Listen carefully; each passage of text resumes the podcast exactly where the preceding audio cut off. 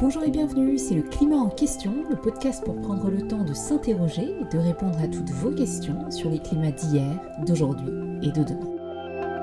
Aujourd'hui, pour ce premier épisode de 2022, on s'intéresse à notre bilan carbone individuel, histoire d'identifier quelques bonnes résolutions.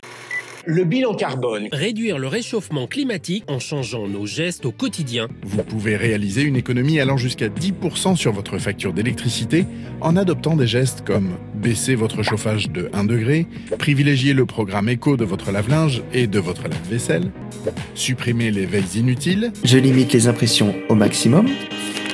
Je réutilise le papier si possible. Et j'imprime évidemment recto verso et de préférence en noir et blanc. Les éco-gestes informatiques au quotidien, il y en a des milliers. Il faut arrêter de parler de petits gestes.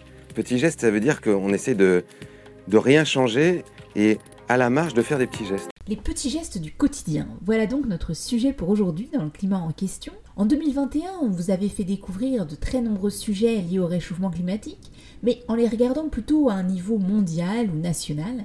Et aujourd'hui, on regarde les choses à notre niveau à nous. Combien de tonnes est-ce que chacun d'entre nous émet avec ses actions quotidiennes? Comment est-ce qu'on fait pour calculer ce bilan carbone? Et puis surtout, comment est-ce qu'on fait pour diminuer l'impact de nos émissions individuelles? Pour répondre à toutes ces questions, je suis comme d'habitude avec Gilles Ramstein, climatologue, et Sylvestre Huette, journaliste scientifique. Bonjour Sylvestre et Gilles et bonne année 2022. Bonjour. Bonne année. Et bonne année et meilleurs vœux à toutes celles et ceux qui nous écoutent. Vous êtes de plus en plus nombreux, donc vraiment un grand merci. Et toute l'équipe du climat en question vous souhaite le meilleur pour 2022, en particulier euh, beaucoup de santé pour vous et vos proches en cette période difficile. Et nous, on espère qu'on pourra cette année parler euh, de l'importance des enjeux climatiques et surtout agir. En tout cas, on essaiera de faire ce qu'on peut à notre niveau dans les épisodes du climat en question. Et justement, euh, dans la deuxième partie de l'épisode d'aujourd'hui, nous avons le plaisir de recevoir Roman Ledoux qui travaille sur ces questions de stratégie à mettre en place pour réduire les émissions à différents niveaux, individuels et collectifs. On va y revenir. Mais pour commencer, je me tourne vers toi Gilles. Toi et tes collègues, quand vous faites tous vos modèles sur le climat, vous faites des tas de calculs, mais vous ne regardez pas vraiment l'empreinte individuelle de chaque individu. Vous, ce qui vous intéresse, c'est ce qui se passe au niveau global, c'est ça? Oui, dans mon travail, ce qui est essentiel, c'est la concentration des différents gaz à effet de serre parce que c'est ça qui va déterminer le réchauffement climatique. Donc c'est pas quelque chose que j'utilise moi directement dans mes simulations. Moi vraiment j'utilise le fait que ce gaz à effet de serre, le CO2 par exemple, ou le méthane se, mélange très vite avec l'atmosphère, qu'il est à peu près partout pareil, et c'est ça dont on va tenir compte. Mais si on veut jouer sur ces concentrations de gaz à effet de serre, il va falloir forcément jouer sur les émissions. Autrement dit, pour le processus scientifique, le problème c'est l'accumulation des gaz à effet de serre dans l'atmosphère, à la rigueur peu importe d'où ils viennent, mais pour l'action concrète et pour les politiques à mettre en œuvre pour réduire nos émissions, c'est très important de bien comprendre d'où viennent ces émissions. Et on en a discuté dans des épisodes précédents. On peut regarder euh, ces émissions pays par pays. Évidemment, là, on voit des pays comme la Chine, les États-Unis ou l'Inde sortir parmi les premiers. Mais après, ce qu'il faut regarder aussi, c'est les émissions par habitant, puisqu'évidemment, la population de ces différents pays n'est pas la même. Les émissions par habitant de la Chine sont bien inférieures aux émissions par habitant des États-Unis ou de pays comme le Qatar par exemple. Mais même quand on prend les émissions par habitant au sein d'un même pays, c'est une moyenne globale et elle ne traduit pas vraiment la réalité de nos activités quotidiennes, de notre consommation et des émissions de gaz à effet de serre associées. Oui, tu as parfaitement raison, Céline. En fait, euh, souvent, un chiffre tout seul euh, ne donne pas euh, évidemment une étendue euh, de la richesse de ce que ça représente. Alors après, il y a encore une autre notion qui est importante, sur laquelle il, faut, il est important de revenir, c'est que là, je regarde autour de moi, sur mon bureau, j'ai pas mal euh, d'objets qui, qui viennent de, de Chine et, et qui sont en fait importés vers la France. Et ça, il faut en tenir compte dans le bilan. Donc tout ce qui rentre, tout ce qui vient de l'extérieur rentre dans notre bilan et tout ce que nous on produit et qui est exporté ailleurs est retiré de notre bilan. Alors un Français moyen actuellement c'est 10 tonnes et même là c'est un bilan moyen, c'est-à-dire que c'est évidemment pas du tout pareil pour quelqu'un qui va très souvent faire des voyages en avion et quelqu'un qui n'utilise pas ce moyen de transport et qui n'a pas besoin finalement de voiture parce que il est dans une dans une dans un développement urbain qui lui permet d'utiliser les transports en commun. Donc euh, sur ces différents aspects, il faut bien voir qu'il y a une très grande variabilité de ces chiffres. Et c'est important de, la comprendre et de l'avoir en tête. Et on va voir dans un instant comment calculer précisément notre empreinte carbone individuelle. Mais Sylvestre, je me tourne vers toi maintenant parce que toi aussi, dans les épisodes du climat en question, ou dans ton activité de journaliste scientifique de façon plus générale, tu t'intéresses beaucoup aux politiques publiques à mettre en œuvre pour limiter le réchauffement climatique, aux émissions des différents pays, aux tendances actuelles. Mais finalement, pourquoi c'est aussi important de s'intéresser à ces émissions individuelles? C'est important parce que il ne faut surtout pas opposer les actions ou réflexions individuelles liées à la mesure de ses propres émissions et éventuellement à des actions qu'on peut conduire pour les diminuer, des actions collectives à tous les niveaux d'organisation sociale, que ce soit une petite ville, un département, une région, le pays ou voire l'Union européenne, parce que pour que les citoyens demandent par leur action politique et notamment par leur vote que les pouvoirs publics de ces différents niveaux conduisent des politiques climatiques vigoureuses et efficaces, eh bien, il faut que ces mêmes citoyens aient une conscience de ce que chacun d'entre eux émet. Et donc, j'ai toujours été gêné d'opposer la vision collective et la vision individuelle. Par exemple, si on décide une grande politique de rénovation des bâtiments pour limiter les émissions dues au contrôle thermique des bâtiments, nécessairement, d'une part, il faudra dégager des ressources pour ça, mais d'autre part, évidemment, ça peut impacter la vie quotidienne des gens qui vont être concernés par ces programmes de rénovation qui ne sont pas toujours simples à mettre en œuvre. Et donc, à mon avis, la bonne euh, idée, c'est d'avancer simultanément sur la présentation des émissions collectives, sur les politiques collectives qui permettent de limiter l'urbanisme, une politique énergétique différente, le recours à de l'électricité bas carbone, la diminution euh, des impacts dus euh, au transport routier, euh, l'alimentation, etc. Tout ça, c'est des politiques collectives. Mais il faut absolument asseoir ça sur une perception quantifiée des émissions de chacun, notamment parce qu'elles ne sont pas toutes les mêmes. Donc premier élément, cet exercice de quantification des émissions individuelles, ça aide à la prise de conscience et à demander ensuite des politiques publiques plus adaptées et plus ambitieuses. Mais c'est aussi important de comprendre qui émet quoi, puisque c'est pas la même chose pour tous les Français ou pour tous les citoyens du monde. On en avait parlé dans des épisodes précédents. Oui, c'est aussi important de savoir euh, qui émet combien, parce que nous ne sommes pas du tout tous au même niveau. Et c'est important de mesurer ces inégalités parce qu'elles ont un impact sur les politiques publiques possibles. Certes, la moyenne des émissions de gaz à effet de serre par les Français, c'est aux alentours de entre 9 et 10. Oui, donc entre 9 et 10 tonnes en moyenne, mais comme on l'a dit, avec une énorme variation. Mais pourtant, et je pense que c'est un autre élément très important, c'est vrai que mieux comprendre qui émet quoi, ça aide aussi à concevoir des politiques publiques qui soient beaucoup plus justes et du coup plus acceptables par la population. Gilles, est-ce que c'est aussi quelque chose que tu perçois et comment ça se traduit toi dans ta vie de chercheur au quotidien? Alors c'est important essentiellement pour pouvoir se repérer par rapport à des, actions. En fait, les gens sont de plus en plus sensibilisés et en fait ils, désirent agir à leur niveau pour faire partie de ce mouvement de, résistance, si on veut, au réchauffement climatique. Alors ça, à mon avis, c'est très important. Il faut surtout pas euh, euh, l'empêcher. Ce qui est aussi important, c'est de se rendre compte dans ce qu'on fait de ce qui est de l'ordre du symbole, parce qu'on veut participer et de ce qu'on fait qui est vraiment important. Et c'est pour ça que c'est important euh, de donner aux gens la possibilité de savoir quel est leur bilan carbone et sur quel secteur ils peuvent agir. Et c'est pour ça finalement que, un peu comme une facture électrique, on peut regarder dans notre bilan carbone à travers différents logiciels là où on va pouvoir euh, véritablement jouer. Donc il y a toute une réflexion à la fois individuelle et collective qui est en marche. Dans notre laboratoire, il y a eu des ateliers euh, Vivre nos vies bas carbone qui étaient faits et ouverts à tous pour euh, essayer de faire comprendre aux gens quels étaient les postes de leur vie sur lesquels ils pouvaient jouer. Et on partagera la référence de ce jeu pédagogique Inventons nos vies bas carbone sur les réseaux sociaux. Mais il y a aujourd'hui vraiment beaucoup de ressources qui existent, et d'ailleurs pour tous les âges, pour vous aider à calculer votre bilan carbone et à identifier des actions au quotidien que vous pouvez mettre en place, notamment développées par des ONG ou par l'Agence de l'environnement et de la maîtrise de l'énergie. On vous partagera tout ça. Ça, c'est à titre individuel et à titre collectif pour le laboratoire. Il y, a, eu un groupe qui s'est mis en place et qui vise justement à réfléchir à nos pratiques en tant que laboratoire sur, par exemple, les placements pour les missions. Qu'est-ce qu'on peut faire en visio? Qu'est-ce qu'on peut pas faire? Comment on se déplace? Est-ce qu'on prend l'avion? Pas l'avion? Et eh bien justement, passons maintenant au calcul détaillé de cette empreinte carbone individuelle avec notre invité, Roman Ledoux. Roman Ledoux, bonjour, bienvenue dans le Climat en question. Merci d'être notre premier invité de 2022. Bonjour Céline. Alors vous êtes manager à Carbone 4, qui est un cabinet de conseil sur les sujets énergie et climat. Mais la raison pour laquelle on voulait vous inviter dans cet épisode, c'est parce que vous êtes responsable du projet MyCO2, qui offre des conférences gratuites au grand public pour des personnes intéressées à découvrir et calculer en groupe ce que c'est que leur empreinte carbone. Alors peut-être qu'on peut déjà commencer par ça.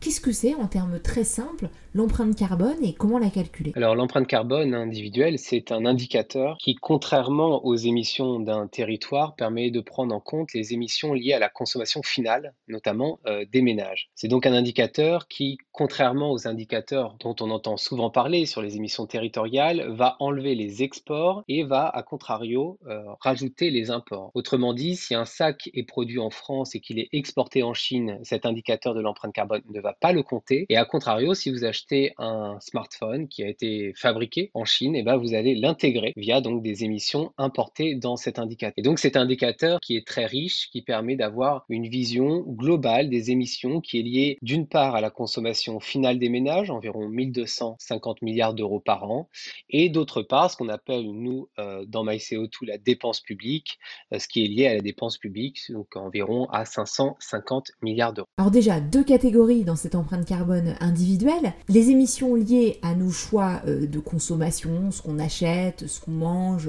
comment on se loge, et euh, les émissions liées aux services publics qu'on utilise tous les jours. Donc juste pour préciser, hein, si chacun euh, veut calculer son empreinte carbone, il y a plein de calculateurs en ligne, ça prend pas très longtemps.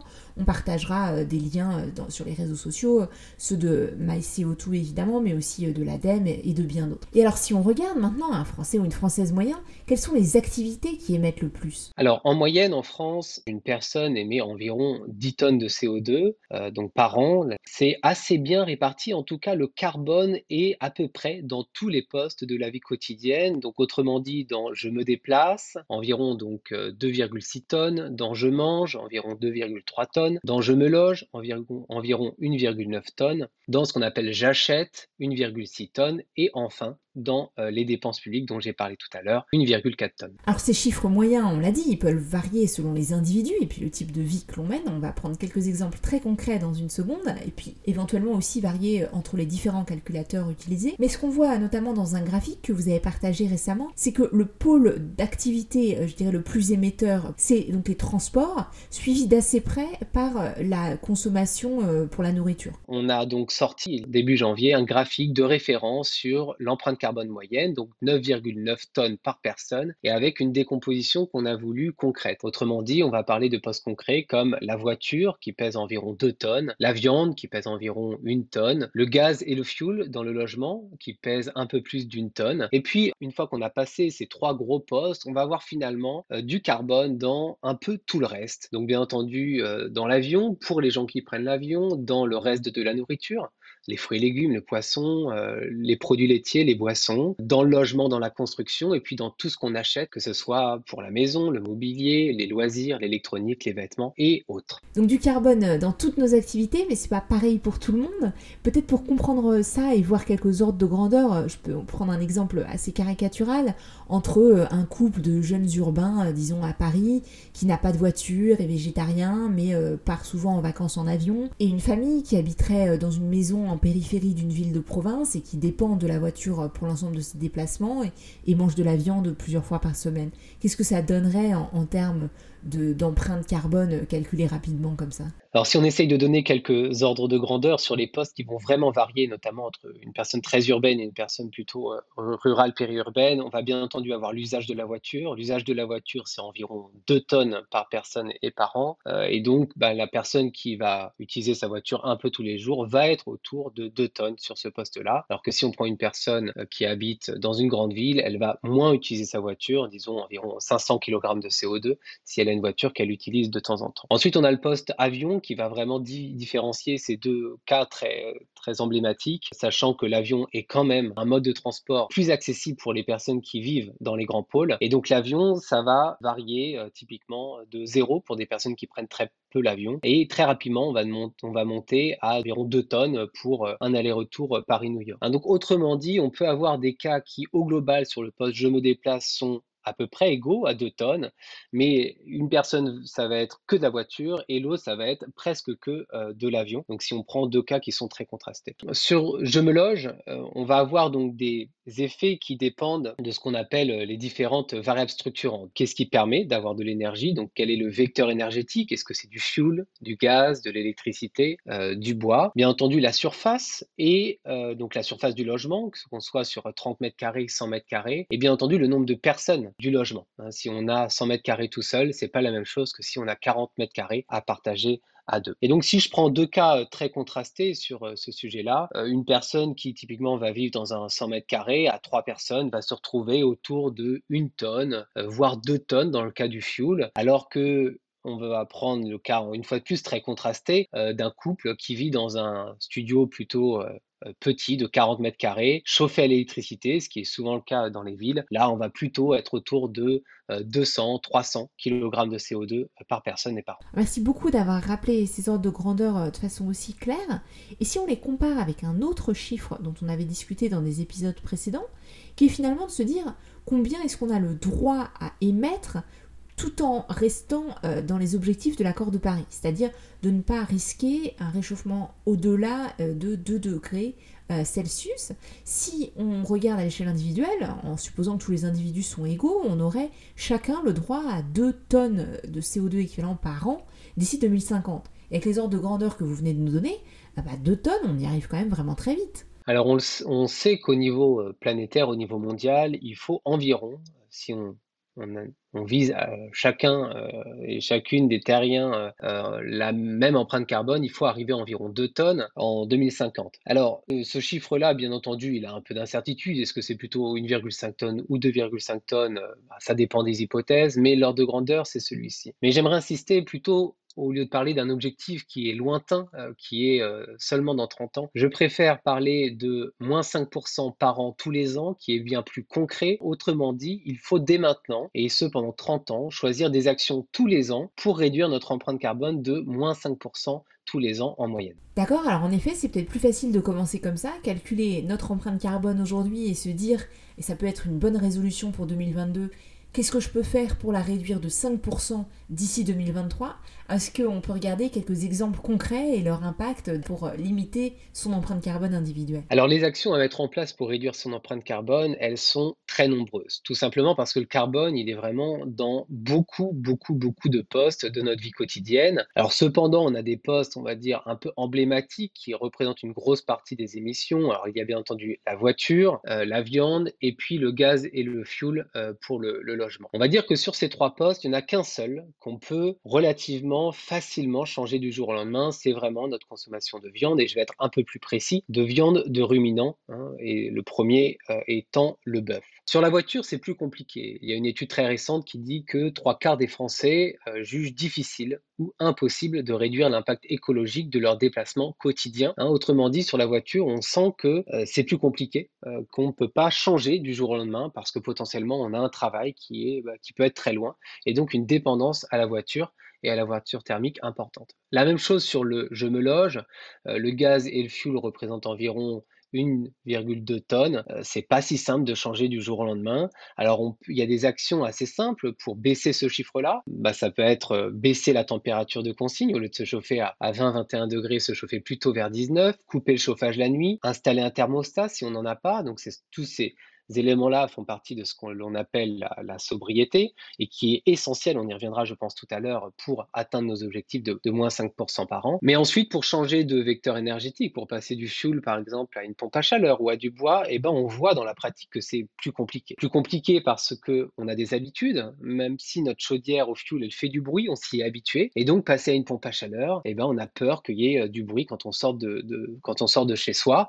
Euh, si je passe du fuel à une chaudière bois, euh, bah, j'ai peur aussi que ça change, que, ça change, pardon, que ça fasse plus de bruit, alors que dans la réalité, pas forcément. Et donc c'est pour ça, dans MyCO2, on y reviendra tout à l'heure, on a voulu avoir des phases de calcul, mais aussi des phases euh, de témoignage où on invite donc les gens euh, à partager leurs ressentis sur des actions bas carbone qu'ils ont déjà mis en place pour montrer que la transition bas carbone, eh ben, c'est pas que quelque chose de négatif, au contraire, c'est plein d'actions qui peuvent rendre la vie beaucoup plus sympa, beaucoup plus sociale et puis euh, potentiellement qui coûtent moins cher. Et cette approche non culpabilisante elle est au cœur de la démarche de MyCO2, ce que j'ai trouvé euh, très intéressant, parce que vous voulez vraiment pouvoir vous adresser à des personnes, euh, je dirais, euh, novices, quoi, qui n'ont jamais avant peut-être même calculé leur empreinte carbone, qui savent pas trop comment faire, qui se demandent aussi ce qu'elles peuvent faire pour réduire leurs émissions. Et donc, grâce à ces conférences que vous organisez, vous les aidez à passer à l'action. Alors, comment est-ce que vous faites? On a ici une approche qui, en une heure et demie, deux heures, va permettre d'aborder les effets et les conséquences physiques du changement climatique de manière succincte, et puis qui après va permettre de comprendre les ordres de grandeur du carbone, et ce, ensemble. Autrement dit, si des personnes ont des questions, on va pouvoir y répondre rapidement. Et puis ensuite, il y a des phases, donc comme la phase de témoignage, où on va être sur de l'émulation positive, où les personnes vont pouvoir donc partager le fait que, euh, voilà, j'ai un vélo cargo, mes enfants sont, sont devenus des stars à l'école, euh, j'adore ma nouvelle vie. Euh, on a des témoignages qui ben, font vibrer et on a besoin de vibrer euh, pour euh, avoir envie euh, de changer notre vie. Et donc cette approche, elle nous permet à la fois d'aller chercher des personnes novices